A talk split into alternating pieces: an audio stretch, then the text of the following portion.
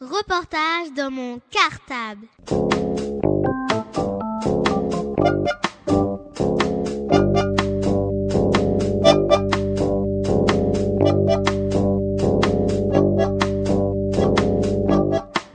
Reportage dans mon cartable. Bonjour, je m'appelle Elisa. Bonjour, je m'appelle Lindsay. Bonjour, je m'appelle Kenny. Bonjour, je m'appelle Nicolas. Bonjour, je m'appelle Samy. Nous sommes un CM2A dans l'école Joliot Curéa et notre maîtresse s'appelle Pascal Guachon. Chères auditrices et auditeurs, nous voilà de retour à l'antenne de Radio Cartable. Pour un nouveau portrait radio, nous recevons donc aujourd'hui celui qui fait l'objet du portrait du mois de décembre dans Ivry ma ville. Sous le titre de Pas un jour sans une ligne. Soyez le bienvenu dans notre studio, monsieur Puard. Et merci encore de bien avoir voulu accepter de répondre à toutes nos questions. Aimez-vous écrire des histoires qui font peur? Pourquoi? C'est pas forcément des histoires qui font peur.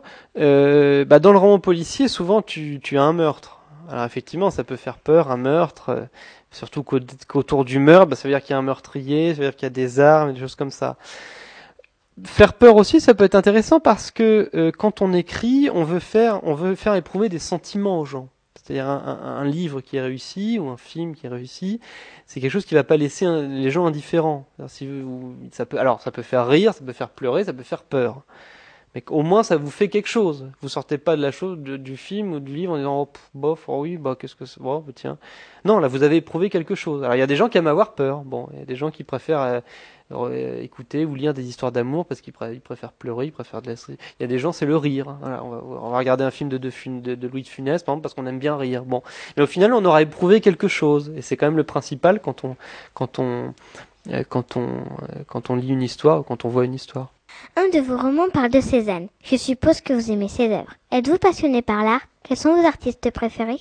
Alors j'aime beaucoup l'art, effectivement, j'aime beaucoup, euh, c'est une de, on va dire une de mes passions aussi. Je parlais du cinéma, mais j'aime beaucoup aussi me promener dans les musées parce que je trouve que ce sont des lieux, des lieux un petit peu magiques de voir toutes ces, tous ces tableaux euh, qui, qui, qui, ont traversé les siècles comme ça, qui sont euh, des, souvent des artistes d'ailleurs qui qui n'ont jamais connu la gloire de leur vivant, c'est-à-dire qui ont vécu dans une dans une pauvreté dans une pauvreté phénoménale et qui aujourd'hui trône dans, dans, les, dans des lieux les plus prestigieux du monde que sont les, que sont les musées. Donc oui, j'aime bien, euh, j'aime bien l'art, j'aime beaucoup Cézanne aussi parce que, comme j'ai dit tout à l'heure, euh, j'aime beaucoup Zola et Cézanne et Zola étaient, copains au collège. Ils ont fait leur scolarité au collège d'Aix-en-Provence ensemble. Et euh, donc quand on s'intéresse à Zola, ben, on s'intéresse forcément à Cézanne. Donc mes artistes préférés en peinture, ben, j'aime beaucoup Cézanne. J'aime beaucoup également euh, quelqu'un comme Le Greco, qui est un peintre euh, qui est lui un peu plus un peu plus un peu plus âgé. Puis j'aime bien un artiste comme Picasso, par exemple, qui qui a su faire des choses tellement différentes. C'est aussi quand on se dit, quand je disais tout à l'heure qu'on que faut savoir changer de, de, de, style, il faut savoir se remettre en cause quand on est quand on est artiste. Euh, Picasso, c'est quand même euh, phénoménal tous ces changements, tous ces tout ce qu'il a pu faire de différent, toujours en gardant une, une ligne directrice et toujours en, en, faisant des choses géniales. Un autre de vos livres évoquait les Beatles. Alors, pouvez-vous nous dire quel style de musique aimez-vous? Effectivement, moi, musique de nuit parlait des Beatles. Alors, les, les, les musiques que j'aime, bah, j'aime bien écrire, moi, en écoutant de la musique classique. Quand je disais que j'avais besoin d'être dans ma bulle, euh, tout à l'heure, c'est vrai que la musique classique, ça aide à, à, faire le vide un petit peu. Euh, donc j'aime beaucoup la musique classique. Euh, j'aime beaucoup la, oui, j'aime un peu moins en ce moment, et j'aime beaucoup aimé un moment la pop anglaise aussi, donc les Beatles, les Rolling Stones, tout ça.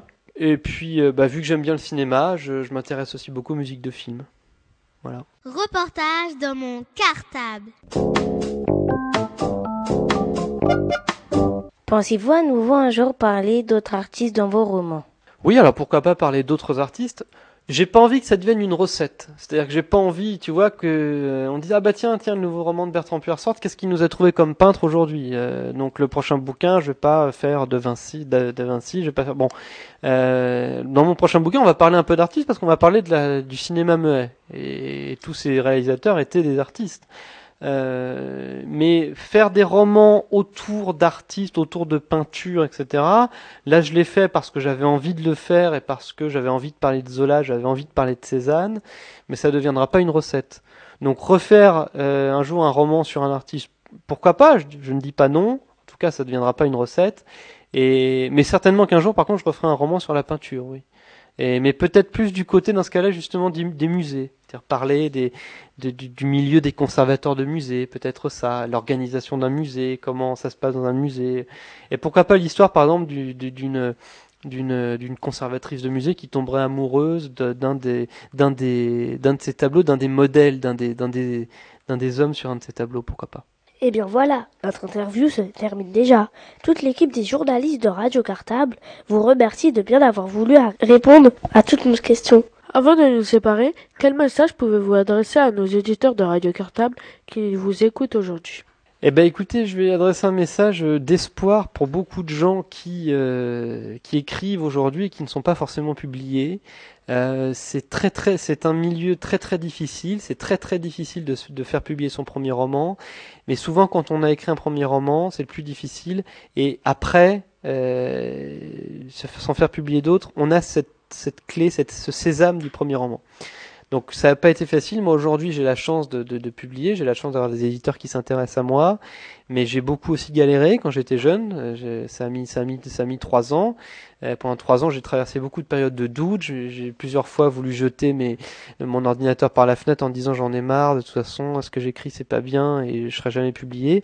Et pourtant aujourd'hui, vous voyez, je suis vous m'interviewez, euh, je suis très content d'être là, de parler de mes livres avec vous. Donc ce que j'ai envie de dire aux auditeurs de Radio Cartable, euh, ceux qui écrivent, bah, c'est-à-dire continuez à écrire et, et, ne perdez pas espoir, envoyez vos manuscrits à des maisons d'édition, peut-être pas aux grandes maisons d'édition, mais peut-être justement à des, des petites maisons d'édition qui sont en train de se qui ont besoin de jeunes auteurs et qui vous, et qui vous lanceront.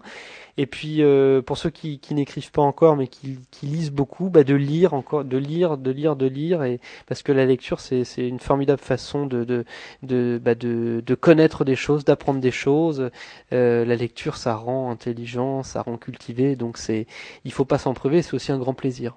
Encore une fois, merci et on vous dit à bientôt sur l'antenne de Radio Cartable pour de nouveaux reportages. Eh ben merci à vous tous et vous avez posé des questions très très intéressantes. Il y a beaucoup de, j'ai fait quand même pas mal d'interviews euh, avec des, des, journalistes et beaucoup de vos questions étaient bien plus intéressantes que les questions de beaucoup de grands journalistes. Voilà.